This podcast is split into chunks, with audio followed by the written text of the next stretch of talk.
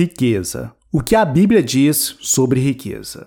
Riqueza é bênção ou maldição? O que gera riqueza? O que nos afasta da riqueza? E quais cuidados devemos ter com os bens materiais? Continue comigo e descubra a resposta para essas e outras questões por meio dos 15 melhores versículos sobre riqueza.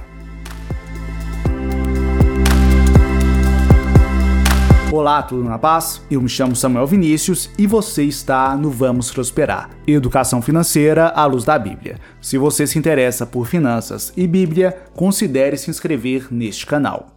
apresentação feita, vamos ao que interessa. Vamos aos 15 melhores versículos sobre riqueza. Primeiro versículo sobre riqueza. É Deus quem te capacita para produzir riqueza.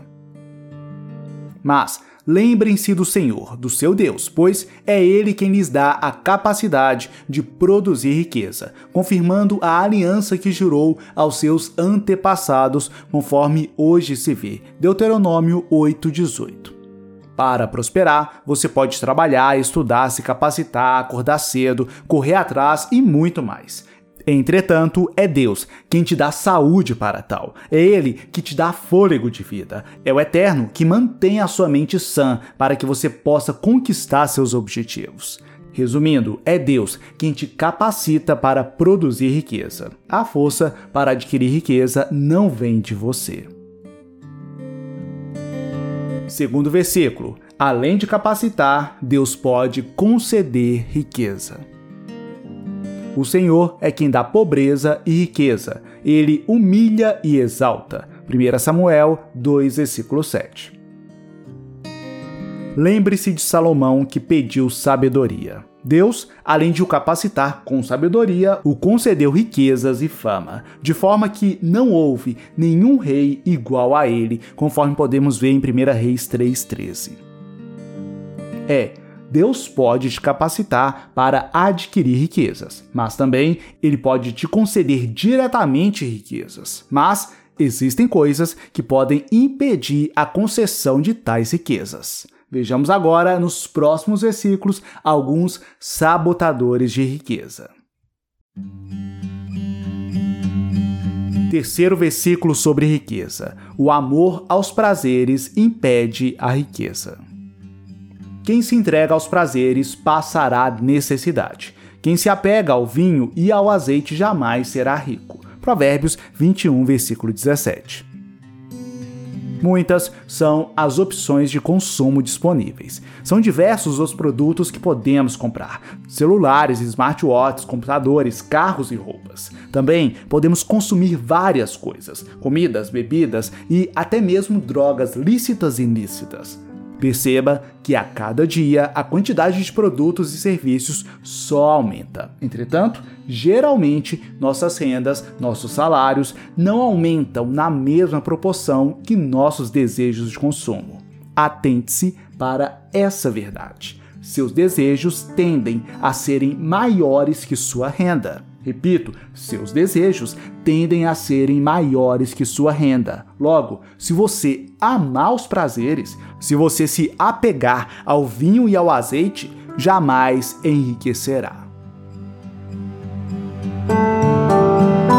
Quarto versículo: A pressa impede a riqueza. Os planos bem elaborados levam à fartura, mas o apressado sempre acaba na miséria. Provérbios 21, versículo 5 temos uma forte tendência para buscarmos gratificações instantâneas. Queremos comer uma comida gostosa hoje, receber mais dinheiro agora e comprar tal celular imediatamente.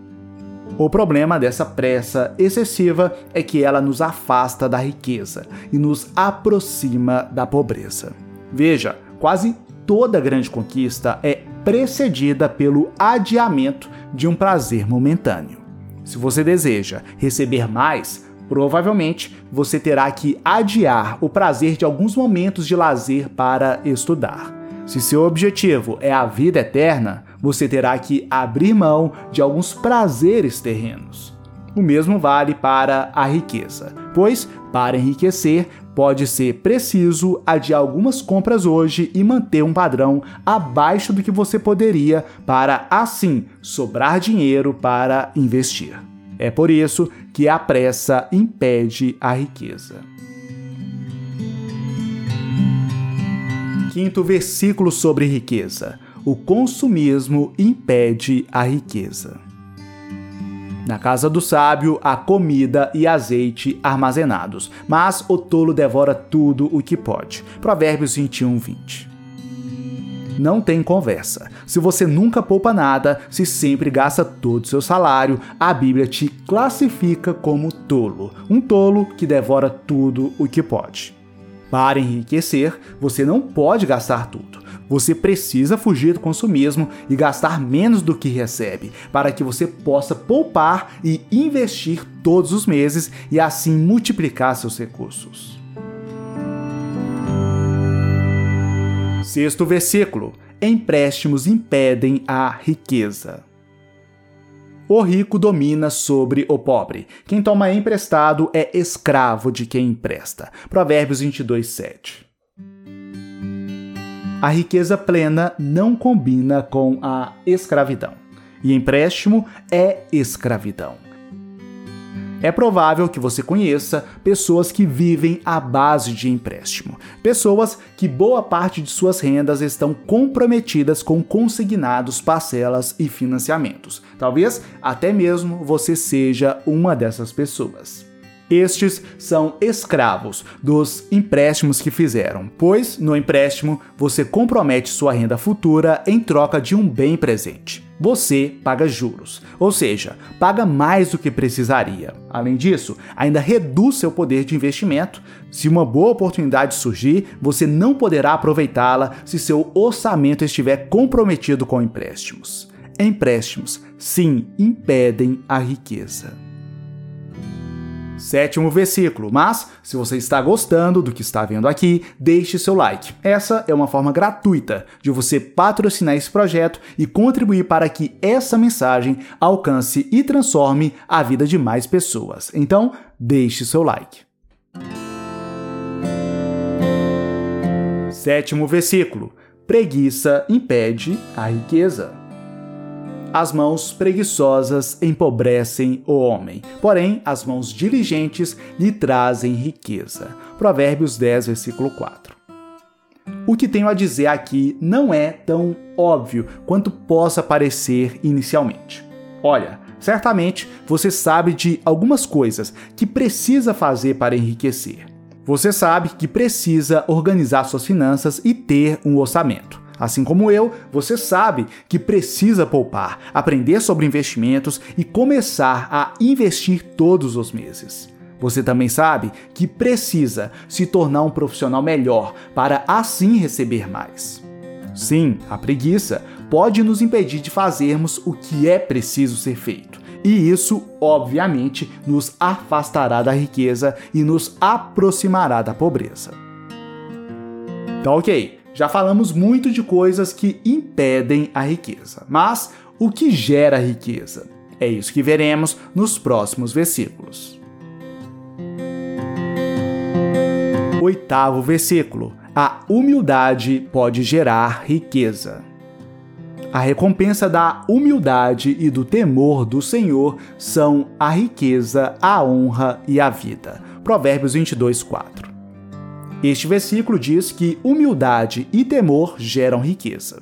Mas, como já falo muito sobre temor, decidi me concentrar na humildade. Se você for humilde para ouvir o que os outros têm a dizer, se for humilde para aprender com os próprios erros, bem como com os erros dos outros, se for humilde para saber que não sabe tudo, você estará muito, mas muito mais perto da prosperidade. Digo isso pois tem gente que se acha o sabe tudo. O sabe tudo do investimento, o sabe tudo da sua profissão, o sabe tudo de marketing, de teologia, o sabe tudo de tudo. Olha, sua vida não é perfeita. Não, não estou aqui te julgando. Digo que sua vida não é perfeita, pois ninguém tem a vida perfeita. Nem eu, nem você. Todos temos pontos a melhorar e coisas que não estão tão boas assim.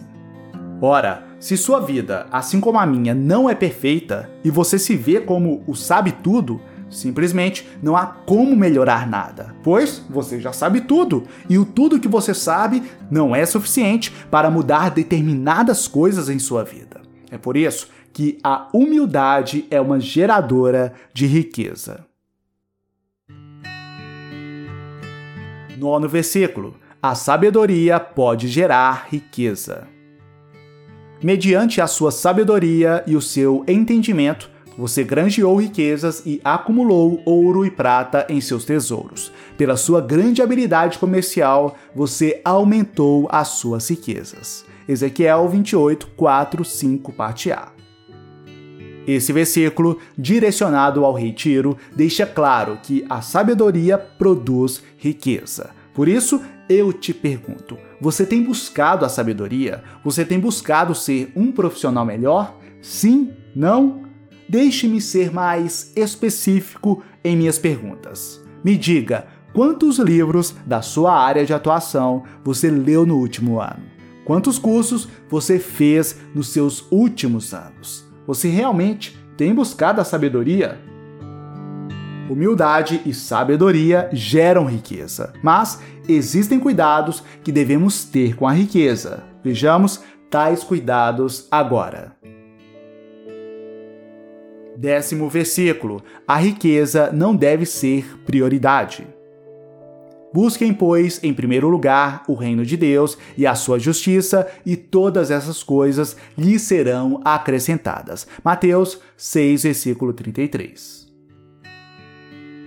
a prioridade sempre deve ser Deus. Sim, você precisa estudar, mas seus estudos não podem te afastar de Deus. Você precisa trabalhar, mas seu trabalho não pode te impedir de trabalhar para Deus. Você também precisa de tempo com seu cônjuge e familiares. Semelhantemente, isso não pode te impedir de passar tempo com Deus.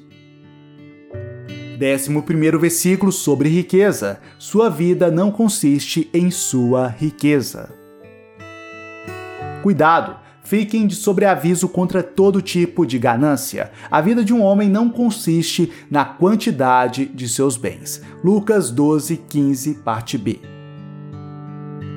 Somos constantemente bombardeados por anúncios que valorizam o que o dinheiro pode comprar. Muitos nos avaliam pelo que temos, não pelo que somos. Vivemos numa sociedade consumista que é favorecida pelo crédito fácil.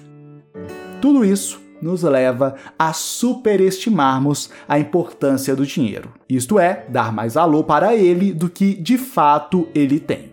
Sim, Dinheiro é importante, muito importante. Mas, todavia, entretanto, existem muitas coisas mais importantes que dinheiro. Um bom nome vale mais que muitas riquezas. A sabedoria dá mais lucro que a prata e o ouro. Sua saúde, bons relacionamentos e reputação são mais importantes que dinheiro. E o que dizer da vida eterna? Ela é infinitamente mais importante que dinheiro. Bem, mas se dinheiro não é a coisa mais importante do mundo, então veja o próximo versículo. Décimo segundo versículo. Não se esgote em busca de riquezas. Não esgote suas forças tentando ficar rico. Tenha bom senso. Provérbios 23, versículo 4. Não faz o menor sentido perder sua saúde para obter riquezas. Também não faz sentido algum não entrar na vida eterna devido ao dinheiro. Porque não faz sentido? O próximo versículo responderá. Décimo terceiro versículo. As riquezas podem ser passageiras. As riquezas desaparecem assim que você as contempla. Elas criam asas e voam como águias pelo céu. Provérbios 23, versículo 5.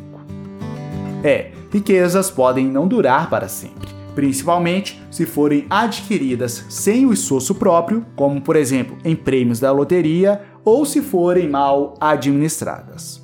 É sobre isso que fala o versículo seguinte. 14 versículo administre bem suas riquezas para que se mantenham. Esforce-se para saber bem como suas ovelhas estão. Dê cuidadosa atenção aos seus rebanhos, pois as riquezas não duram para sempre e nada garante que a coroa passe de uma geração a outra. Provérbios 27, 23 e 24. Você não tem todo o dinheiro do mundo. Ora, dinheiro é algo finito. Se for gasto demais, acabará. Logo, é preciso boa administração. 15 versículo: Administre bem sua riqueza. Se vocês não forem dignos de confiança em lidar com as riquezas deste mundo ímpio, quem lhes confiará as verdadeiras riquezas? Lucas 16:11.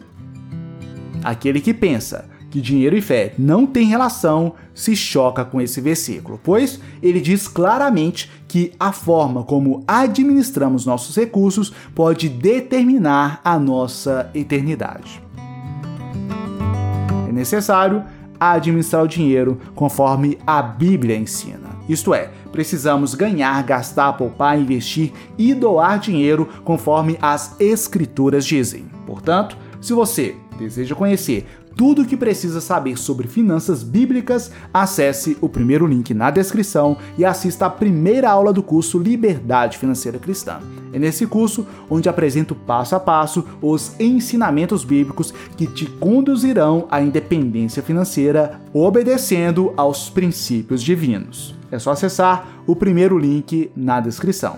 Forte abraço, fique na paz de Cristo e até a próxima!